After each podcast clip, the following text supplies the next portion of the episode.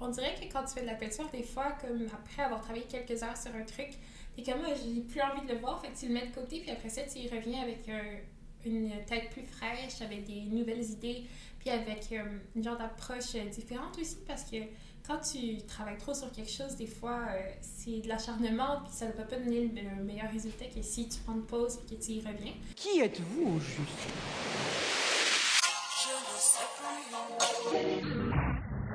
À part la chanson, vous faites quoi dans la vie?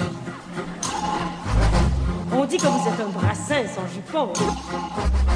Relaxer. On aimerait tellement ça relaxer. Au lieu de m'appeler artiste ou poète, je voudrais m'appeler Denise Boucher, petite entreprise. Bonjour, je m'appelle Stéphanie Gaulin et vous écoutez le podcast Les Impostures. Les Impostures, c'est un podcast féministe sur la création artistique qui a pour but de mettre en valeur le travail derrière une œuvre, donc, et d'offrir un espace pour euh, parler longuement de ce travail-là, puis ainsi une plateforme pour l'archiver et le rendre accessible. Euh, cet épisode est enregistré, comme tous les autres d'ailleurs, au Café Colibri, un café dans Rosemont-la-Petite-Patrie qui est un lieu fondé sur l'échange et la rencontre par l'entremise, entre autres, de la création artistique. Pour ce troisième épisode, je suis en compagnie de l'illustratrice Kesna Daz. Allô? Kesna, l'art a toujours été pour toi une façon naturelle d'exprimer tes émotions, et c'est d'ailleurs l'émotion qui guide la vibration des couleurs sur tes toiles.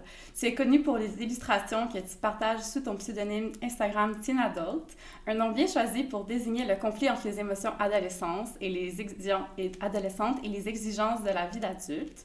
Vie d'adulte que tu mènes déjà bien, car ta vie professionnelle est entamée par euh, le fait que tu travailles avec Pony depuis maintenant trois ans dans sa boutique. Euh, qui est situé sur Saint-Hubert. Ton art prône l'acceptation de soi, de la vulnérabilité, de l'intensité des émotions. Il joue sur le contraste entre la légèreté de la forme et le message politique qui est, qui est derrière et omniprésent. Tu accordes beaucoup d'importance aux luttes féministes, antiracistes, à leurs intersections par la représentation des femmes noires dans l'espace médiatique, l'imaginaire artistique, et c'est cette volonté-là qui a guidé le projet dont on va parler dans cet épisode, Dear Black Girls. Pourrais-tu présenter le projet en quelques mots? Euh, donc dans le fond, Dear Black Girls, c'est un livre qui a été écrit par Chalice Nicole, une poète et écrivaine euh, qui vit à Montréal. Euh, puis dans le fond, c'est ça, j'ai illustré les images. C'est vraiment un livre qui se veut comme étant une lettre d'amour à toutes les jeunes filles noires. les thèmes les plus récurrents dans le livre, c'est vraiment l'acceptation de soi, de célébrer la beauté d'être une petite fille noire. Puis vraiment, je pense que c'est comme un boost pour l'estime de soi. Puis est-ce que c'est, c'est tous des thèmes qu'on retrouve dans ton œuvre? Et j'imagine que ça a beaucoup parlé à la poète en question, qu'il avait écrit ben, bien avant, là, on est en 2021, mais j'ai lu qu'elle avait écrit en 2015. Donc, ça a été quoi le point de départ pour euh, cette collaboration-là? Comment une a approché l'autre? Hmm, dans le fond, on se connaissait déjà comme, pas vraiment personnellement, mais on connaissait notre travail. Moi, j'étais déjà fan de ses, de ses écrits. Puis elle était fan de mon travail. On se likait nos posts sur euh, Instagram et Facebook, etc.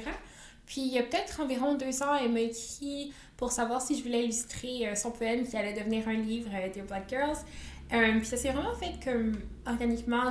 J'ai accepté comme directement quand elle me l'a demandé, mais je dois avouer que autant j'étais excitée, autant j'étais nerveuse parce que c'est tellement un message important que je voulais vraiment lui rendre honneur puis illustrer ça de la meilleure façon possible.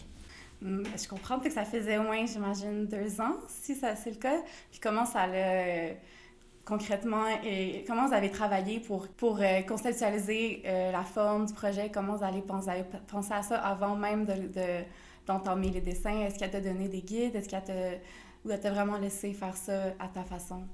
Hum, ce qui a donné vraiment bien, c'est que Chanice et moi, on s'entend vraiment bien. On est comme sur la même longueur d'onde sur plusieurs choses. On s'entendait déjà sur le fait qu'on voulait que la représentation soit vraiment présente dans le livre. Euh, donc, dans le fond, à partir de là, comme, à part le fait qu'on voulait absolument qu'il y ait comme différentes, euh, ben, des filles qui euh, avaient le plus d'allures différentes possible, j'ai quand même eu carte blanche qui est quand même vraiment cool. Au début, c'était pas certain que ça allait être de la peinture ou de l'illustration digitale, mais on avait vraiment un penchant pour la peinture, surtout chez Nice. Puis moi aussi, parce que j'adore peindre, évidemment, mais parce qu'on voulait vraiment qu'il y ait comme l'effet de, de texture euh, dans les images, puis que ça soit plus comme euh, organique. Hmm. Puis par rapport justement au processus de dessin, euh, tu parlais de dessin organique. Euh, j'ai lu dans, ben, j'ai vu dans une entrevue que tu as déjà donnée que ton processus de création, c'était de prendre une toile, puis de mettre les couleurs que tu aimais, puis après ça, juste te laisser aller dans l'émotion que, que tu avais à ce moment-là. Puis là, vu qu'il y avait justement comme un but, il y avait une ligne directrice à suivre, est-ce que euh, ça a changé ton processus? Est-ce que c'était différent de le fait de te raccorder avec les mots de quelqu'un d'autre et non les tiens?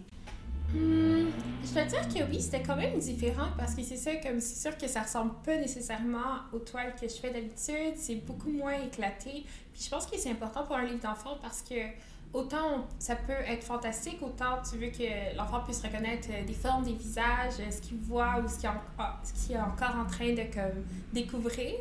Donc il faut comme mettre des repères que comme j'utilise pas nécessairement quand je fais de la peinture pour moi. Mais euh, ça a semi-changé mon, mon, processus parce que c'est quand même une émotion forte, comme de vouloir euh, la représentation, puis de... C'est comme, comme si je me faisais un cadeau à comme ma petite personne, genre, comme... j'ai pensé pendant tout le long du euh, processus de création, comme...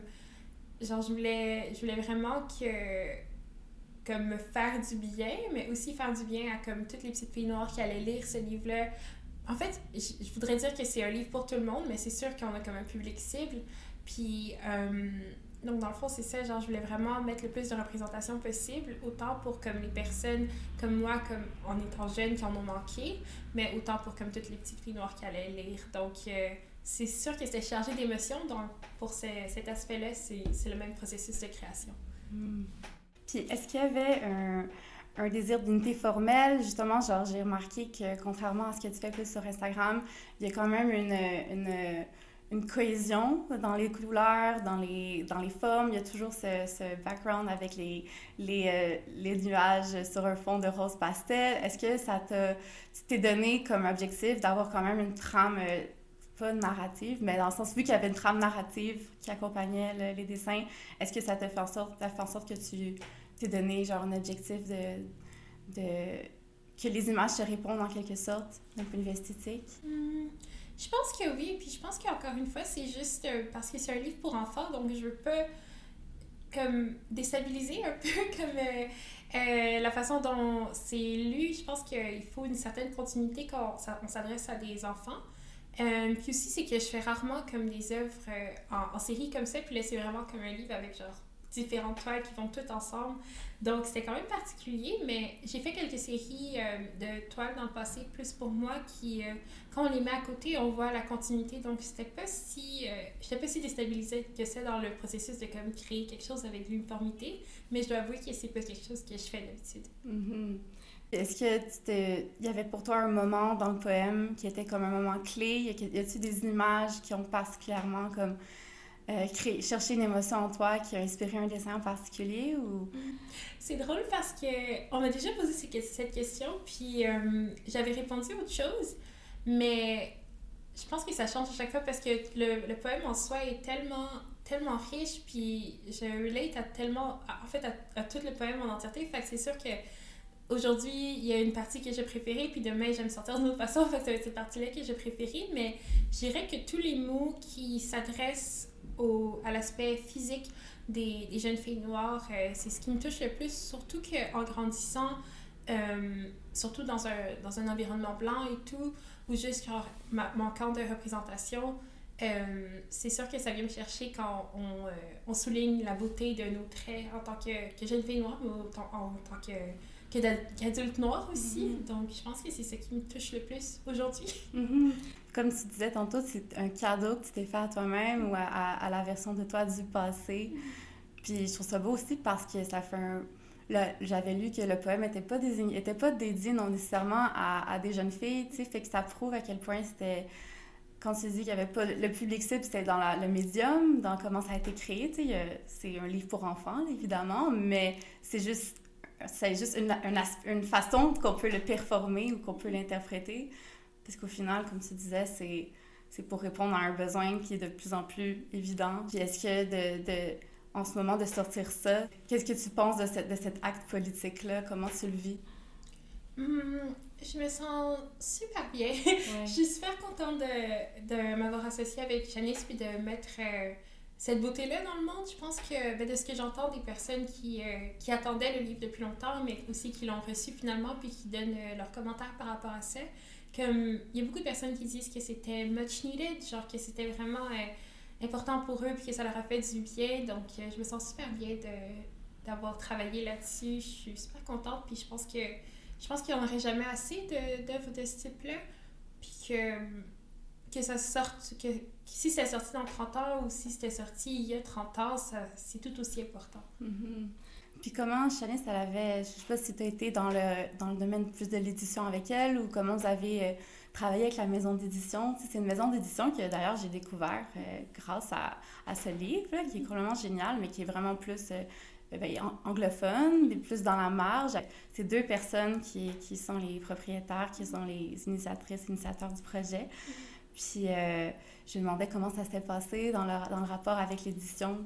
Hum, je pense que qu'est-ce qui rajoute une couche de beauté à ce projet-là, c'est que Shani, c'est son premier livre. Moi, c'est le premier livre que j'illustre, surtout un livre pour enfants. Donc, je pensais pas que le premier livre que j'allais illustrer, ça allait être un livre pour enfants. Puis finalement, euh, tout coule vraiment, vraiment bien.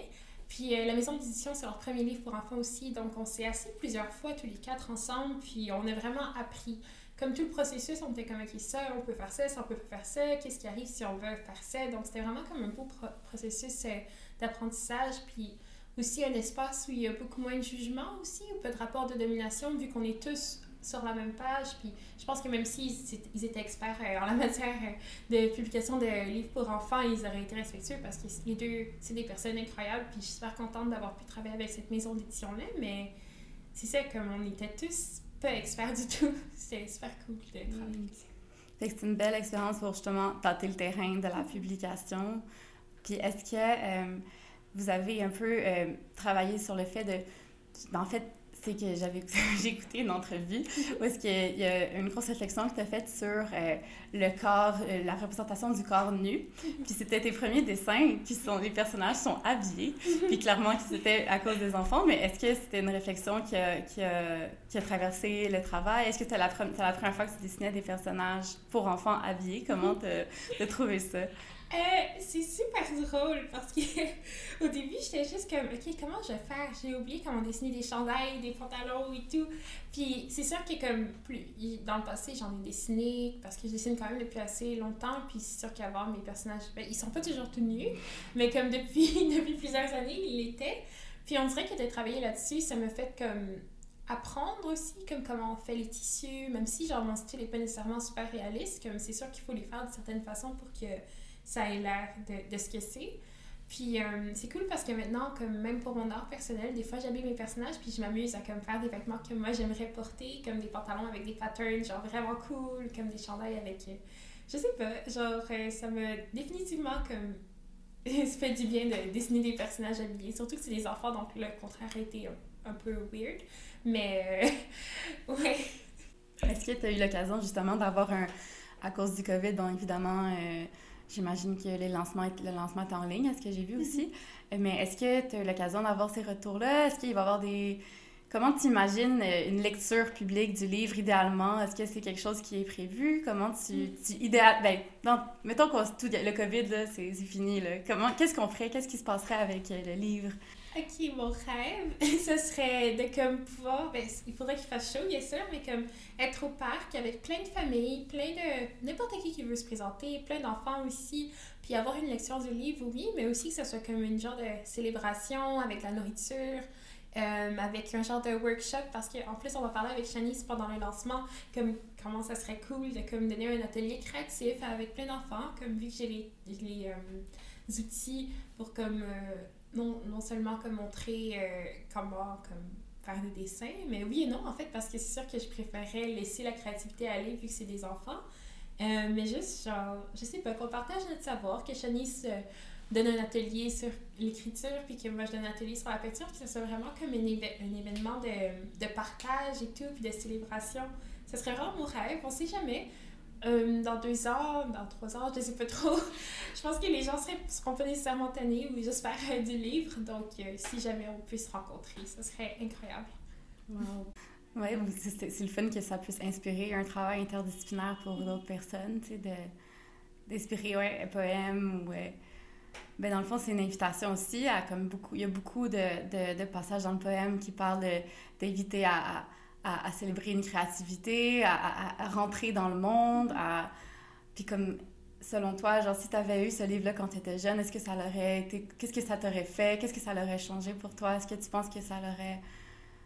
Hum, je pense que ça aurait définitivement changé quelque chose. C'est sûr que comme en étant jeune, comme, encore une fois, ayant grandi dans un environnement majoritairement blanc, c'est sûr que j'avais comme pas nécessairement les mêmes repères qu'un enfant blanc qui grandit dans un environnement blanc, tu sais. Donc, j'avais des questions par rapport à mon apparence, mais aussi par rapport à ma culture. Donc, c'est sûr qu'un livre comme ça, je me serais sentie comme vue, puis j'aurais probablement eu une meilleure estime de moi-même étant jeune que, que je l'avais. Donc, euh, j'aurais été super contente. C'est vraiment un beau cadeau à donner à justement, autant que tu le donnes à toi-même en ce moment, tu le donnes à, à, toi du passé, mais tu le donnes aussi à des tonnes de petites filles qui vont le recevoir. Puis, euh, est-ce que le livre a été beaucoup distribué dans les librairies? Comment ça s'est passé pour euh, aller faire la tournée de librairie? Je l'ai vu au Racine, je l'ai vu au, euh, Down and Quarterly, je vais bien le dire. Euh, Est-ce que tu as eu l'occasion d'aller rencontrer les libraires, d'aller... Euh...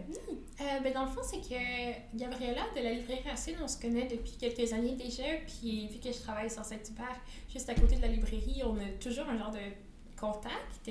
Puis c'est ça, c'est vraiment cool qu'elle ait le livre à sa librairie, mais sinon, Jordan Quarterly, je les connaissais pas avant. Mais on m'a demandé si je voulais faire une vitrine pour le lancement du livre. Donc, je, l'ai fait. Puis, j'ai eu l'occasion de rencontrer quelques personnes qui travaillent là-bas. C'est vraiment des personnes incroyables. Donc, je suis super contente qu'ils euh, hostent un peu comme. Euh, en fait, pas un peu, qu'ils hostent tout court euh, un espace juste pour le livre en ce moment. sinon, il va être aussi distribué à Toronto, à Londres aussi, possiblement. Donc, c'est oui, c'est super cool. Comme il est vraiment bien reçu en ce moment, le livre. On a plein de bonnes critiques. Puis, euh, en fait, ce qui est drôle, c'est qu'on a eu à réimprimer même avant qu'il soit sorti. Donc, il y a vraiment un genre de, de buzz autour du livre en ce moment. À réimprimer? Comment ça? Juste parce qu'il y a des gens qui voulaient le commander pour euh, l'avoir dans leur librairie. Il est sur Indigo aussi, puis Amazon. Mais je vous recommande d'aller dans les petites librairies. mais euh, oui, donc dans le fond, c'est ça. Comme vu qu'il y avait une grande demande, on il était déjà en réimpression même avant le 8, euh, la date de sortie. Donc c'est quand même assez intense euh, en ce moment. Wow! wow, ok, puis ça va aller loin dans le monde. Mais c'est ça aussi que ce soit en langue en anglais. Est-ce qu'il y aurait une version en français éventuellement qui pourrait, qui pourrait sortir? Oui, en fait, c'est ça. On y pense en ce moment pour la traduction. C'est sûr qu'on voudrait que ce soit le plus inclusif possible, donc c'est une option. Euh, on est en processus, mais c'est pas encore 100% confirmé. Sinon, ce qui est bien aussi, c'est qu'il est en braille, donc euh, c'est vraiment cool. C'est vraiment important pour nous de comme, le rendre le plus accessible possible. Il va aussi avoir un audiobook. Ah, oh, wow! Ben, ça, ça m'étonne pas aussi. J'ai trouvé que c'était dans le dans, juste sur la couverture, il y a comme il y a beaucoup de, de petites filles handicapées qui sont représentées, puis ça c'est quand même un angle mort, quelque chose qu'on voit vraiment pas souvent euh, quand on parle de représentation. Est-ce que c'était quelque chose dont vous avez même parlé dès le début? Absolument. Donc, c'est ça. Surtout, euh, qui a amené l'idée, moi c'est sûr que c'était dans mes plans, mais c'était. On dirait que j'avais pas réalisé qu'on pouvait puis c'est un peu, je sais pas, c'est juste, euh, I par euh, l'habitude de, de, comme pas voir ce genre de, de personnage représenté. Mais de l'avoir fait, on est, on est super content. Mais c'est super important pour nous. Comme il y a quelqu'un en chaise roulante, il y a quelqu'un en, euh, qui a un, type de respiration. Mais c'est pas nécessairement le focus de ces images-là. Donc, la personne en chaise roulante, elle, elle attend avec ses amis pour se sortir de l'école. Ou, c'est juste qu'on voulait rendre les images on voulait que ce soit le plus normalisé possible, donc c'est pas le focus. Ou même il y a un personnage que sur la page couverture, tous les personnages regardent comme la personne qui, qui regarde la page couverture, mais il y en a une des petites filles qui fait pas le qui maintient pas le contact visuel, puis c'est aussi quelque chose qui est important pour nous parce que c'est pas tout le monde qui a la capacité ou le désir, y a des enfants qui veulent pas te regarder ou que c'est juste pas dans leur capacité. Euh, puis c'est important pour nous de représenter ça. T'es peut-être le plus possible dans un réalisme pour représenter l'enfance. Puis pour, pour ça, est-ce que. Comment tu t'es inspirée? Est-ce que c'est des, des, images de l'enfance que, que tu as dessinées instinctivement ou c'est vraiment été comme replongé dans une imagerie, dans des souvenirs?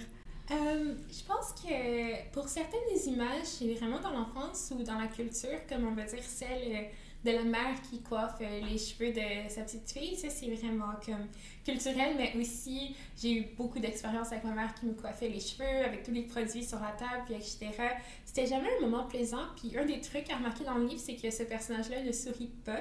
Initialement, il souriait sur mes esquisses, mais j'ai réalisé que jamais je souriais ou riais quand ma mère faisait mes cheveux parce que c'est douloureux. Ben, en fait, on croit que c'est douloureux en étant enfant parce que ça fait vraiment pas mal, mais on chiale. Puis c'est la même expérience pour moi, pour mes cousines, pour mes sœurs, comme c'était jamais plaisant de se faire coiffer les cheveux.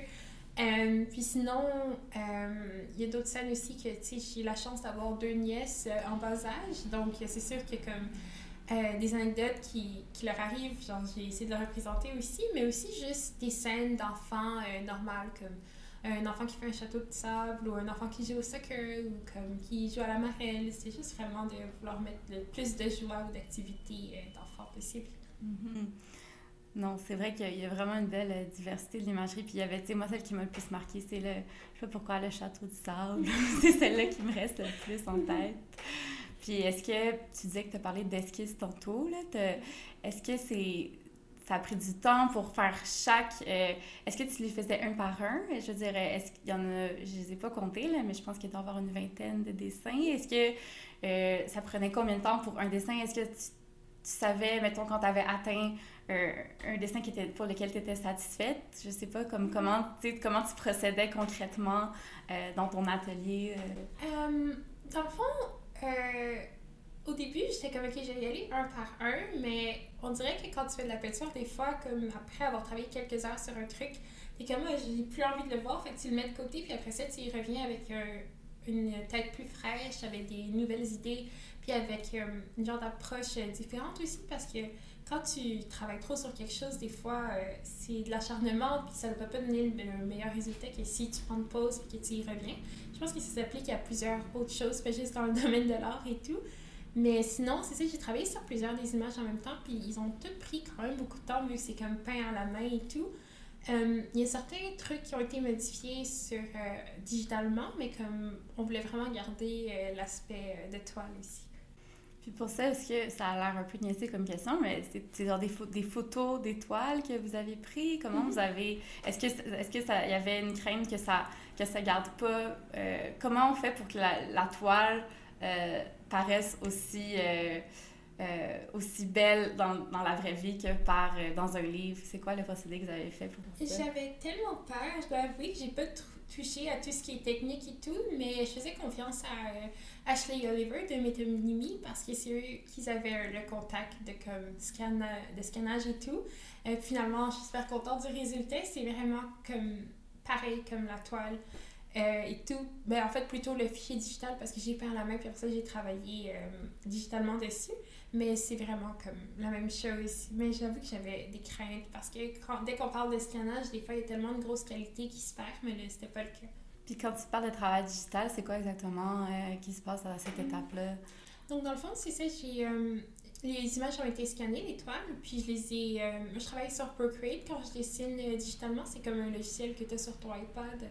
Puis dans le fond, on va dire qu'une forme était euh, pas assez ronde comme les nuages, ben, j'allais rajouter un contour euh, blanc digitalement ou juste euh, s'il y a comme une écorce de, de peinture qui n'a pas vraiment sa place à un endroit, je le modifiais. Mais sinon, c'était vraiment des trucs mineurs comme ça.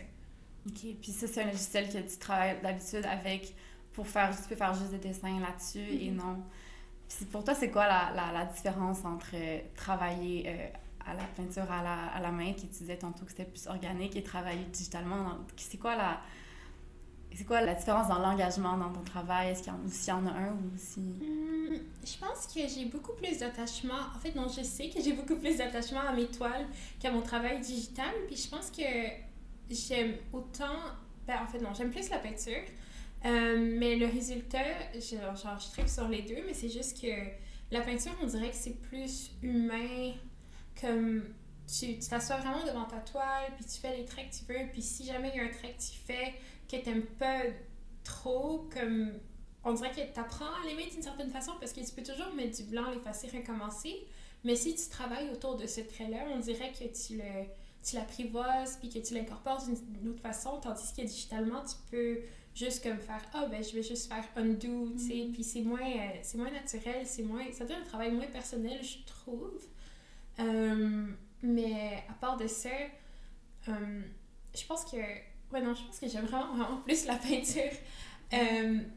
Comme je sais pas c'est juste un c'est un travail différent c'est sûr mais je pense que je suis plus investie quand je fais une toile que quand je fais un dessin digital.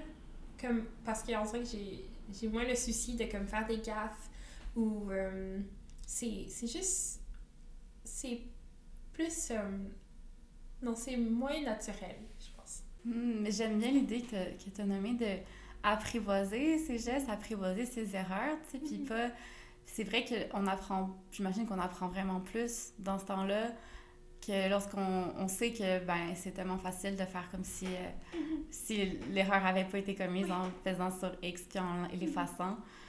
Puis c'était, je pense que ouais, le, le, le livre d'enfant était aussi très bien euh, approprié à ce, ce, droit justement à un geste maladroit, à droit à l'erreur, puis le fait de pas euh, de pas viser une perfection non plus. Mm-hmm. c'est vraiment ça, de pas viser une perfection. Bien dit.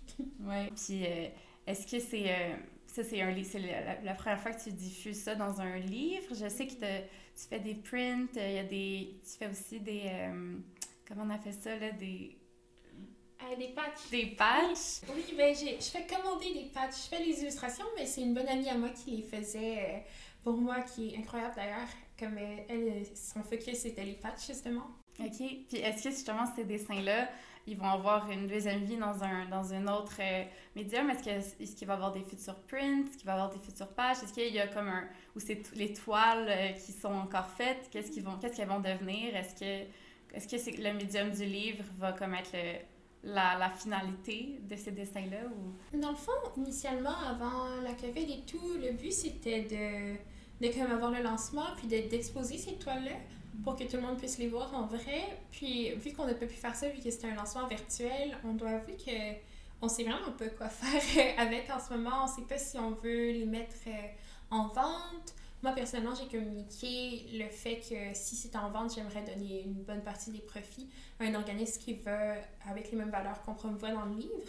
Sinon, euh, on ne sait pas trop encore. Ils sont là, on prend le temps, on profite du moment pour euh, comme célébrer la sortie du livre, mais on se donne pas de pression pour comme la suite des choses. Mm-hmm. Ouais, tout est un peu aussi sur pause euh, dans ce sens, mais elles vont être, comme tu dis, elles vont toujours être là. Puis mm-hmm. pour des, des, éventuels ateliers avec des enfants, ça peut toujours être, être super. Puis mm-hmm. est-ce que ça allait faire en sorte que tu t'es sais, je veux pas d'être à côté, dans un livre, sur un livre à côté des, livres d'enfants, ça te fait justement regarder les livres d'enfants différemment? Est-ce que ça, ça te fait explorer cette littérature-là? Honnêtement, oui. Genre, c'est tellement cute, les livres d'enfants. Avant, j'étais pas... Comme j'en achetais des fois parce que j'aimais les couleurs et tout, mais j'étais pas vraiment portée à comme les regarder tant que ça. Mais là, genre, c'est quand même fascinant, surtout que qu'éventuellement, peut-être, je croise les doigts, je me rejette pas non plus dans l'idée, mais j'aimerais bien en illustrer d'autres. Fait que là, ben, je regarde qu'est-ce qui se fait, quelles couleurs sont utilisées, comment le texte est placé, puis des trucs comme ça. Puis je trouve c'est quand même fascinant. Est-ce qu'il y a un livre qui t'a inspiré particulièrement? Est-ce que, est que des fois, ça peut être aussi paralysant de trop voir ce qui s'est fait puis de se comparer, mais est-ce que tu... Est-ce que ça te permet de définir plus ton style, de voir un peu le comment on s'adresse aux enfants visuellement? Mm-hmm. Est-ce que c'est des, des, éléments qui t'ont inspiré, que tu as vu ailleurs? Ou... Ben, je pense que qu'est-ce que je préfère, c'est vraiment les anciens livres d'enfants, comme euh, surtout les livres de fables et tout, comme l'esthétique un peu, un peu 60s, genre j'adore ça. Euh, quoique mon style pour ce livre-là surtout est pas tant 60s que ça, mais après en avoir regardé après la production des images, genre je pense que c'est ce qui m'attirait le plus. Des couleurs comme quand même vive, mais lavée d'une certaine façon, comme avec une esthétique vraiment plus comme vieillotte. Hmm. Puis quand tu dis 60 c'est genre les livres qui étaient produits dans les années 1960 que tu regardes, wow, ok. Puis est-ce que euh, les livres que tu vois aujourd'hui, tu vois justement une différence dans la représentation? Est-ce que tu as l'impression que ceux qui sont produits aujourd'hui sont différents de ceux des années 60 ou... Dans les années 60, tout est très blanc. Oui, c'est ça. oui, à part si c'est écrit par un auteur noir, mais même assez euh, c'était beaucoup plus rare qu'aujourd'hui, évidemment. mais euh, oui, non, c'est sûr qu'il y a une grosse différence de représentation. Là, je suis super contente, comme je regardais justement l'autre jour à la librairie Racine, genre la représentation est vraiment présente, puis je pense pas que c'est juste parce que c'est la librairie Racine, même si elles, elles sont... Elle choisit vraiment bien les livres qu'elle choisit de comme vendre.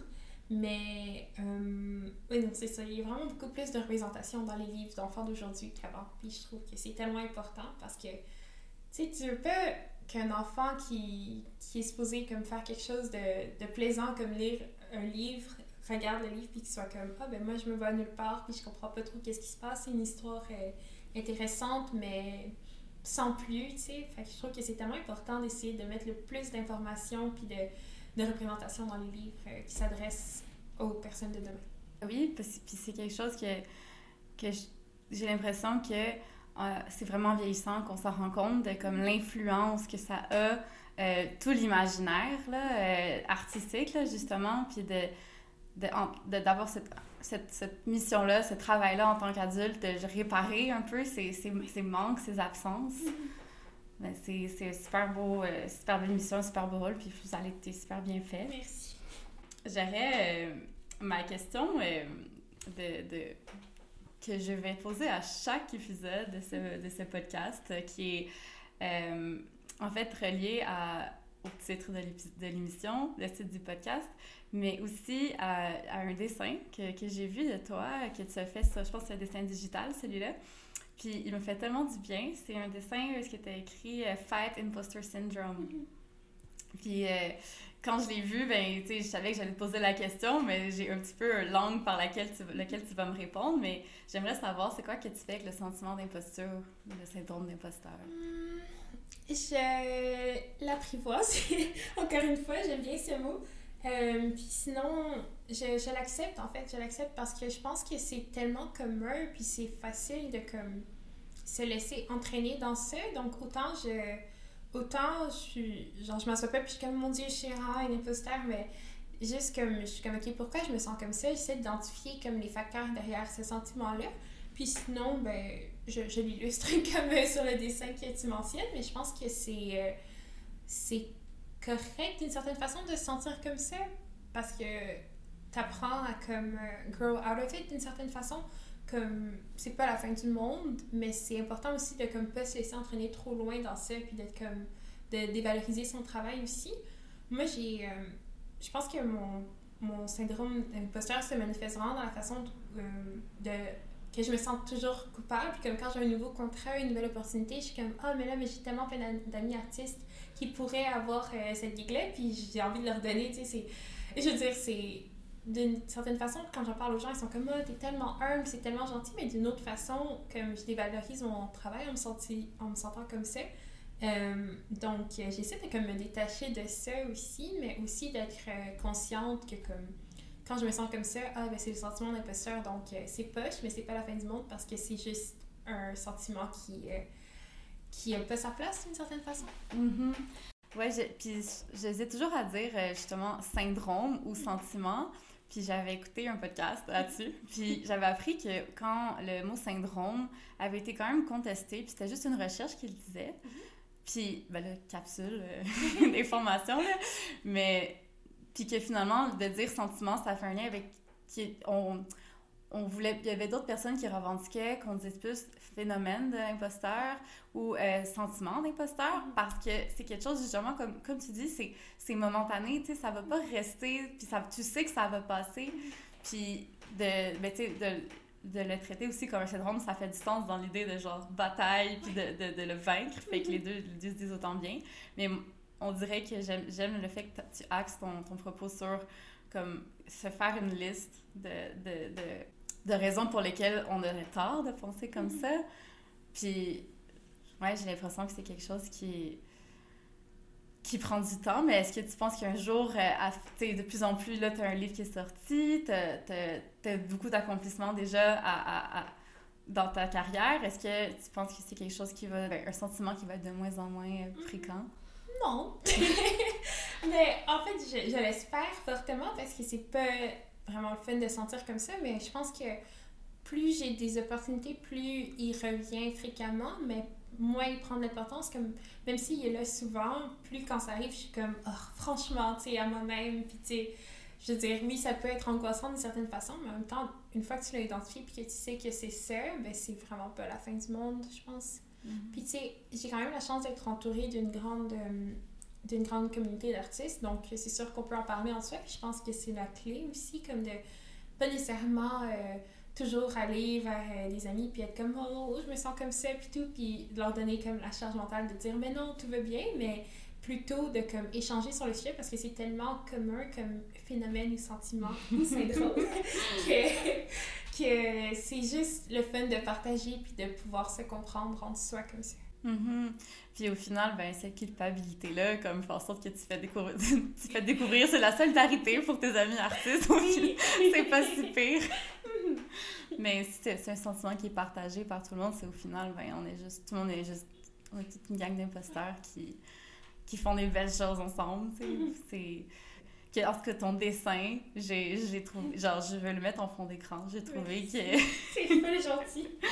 ça a dû résonner pour beaucoup de personnes. Je sais pas si on t'en avait déjà euh, parlé de ce dessin-là particulièrement ou si... Euh, ben, je pense que c'est un de mes dessins qui a été le plus partagé. Fait que je pense qu'on était une gang de, de faux imposteurs qui. euh, c'est quand même un genre de drôle d'assemblement de mots, faux imposteurs, mais qui, euh, qui sentent comme ça. Donc, je pense que c'est le dessin que j'ai eu le, que j'ai le plus vu en regardant les stories Instagram de compte que je suis. Je suis comme, ah, c'est mon dessin, tu sais. Je pense qu'il y a beaucoup de personnes qui se sentent euh, comme ça. Hmm. Est-ce que tu voudrais nous parler de, de tes projets actuels ou si tu as le droit d'en parler ou si c'est... Euh, ben, il y en a beaucoup que j'ai pas le droit de mentionner encore, mais il y en a un que j'ai annoncé aujourd'hui, justement. Je suis en train de faire une murale de comme quatre murs au Block Shop sur Chavanel, donc ça, c'est super le fun. Sinon, il y en a d'autres qui s'en viennent que je peux pas nécessairement mentionner. Ah, euh, ben, peut-être que je peux dire ça. Euh, ok, j'ai mon, mon premier musée cette année, mais je peux pas dire c'est quel musée, puis je peux pas dire c'est quand l'expo ni c'est quoi, parce que ça va être trop facile à chercher, mais c'est vraiment excitant. Euh, j'ai très hâte. Euh, sinon, à part ça, j'ai plein de projets par-ci, par-là que je peux pas nécessairement euh, mentionner vu qu'ils sont pas encore annoncés officiellement. Mais je pense que j'ai comme une vingtaine de contrats actifs en ce moment, donc c'est quand même fou. Euh, puis sinon, plus personnellement, j'aimerais vraiment peindre beaucoup cette année. Euh, puis d'ailleurs, euh, ah oui, ça je peux le dire, j'ai une, euh, une résidence artistique au centre-ville où euh, je vais toute seule évidemment à cause de COVID, mais je vais pouvoir peindre dans, un, dans une salle vitrée, donc ça va être possible de me voir travailler. Puis ça va vraiment me faire du bien parce que j'adore peindre, puis j'ai fait beaucoup de digital dans les derniers mois, donc je suis excitée. Wow! Puis ça va durer combien de temps cette résidence-là? Un mois. Wow! Tous les, ben, tous les jours. Puis après ça, c'est toi là. Bon, en fait, je peux, peux pas trop en dire. On va pouvoir avoir, euh, avoir une exposition, j'imagine, ou plusieurs expositions de, J'aimerais ça. de ton travail. Oui, j'aimerais ça. Bon, ben écoute, euh, merci beaucoup. Puis, euh, ben, je vais inviter tout le monde à, à la, dans l'application à aller suivre euh, ton travail sur Instagram et- ainsi que sur ton site web. Merci beaucoup. Bye. Bye.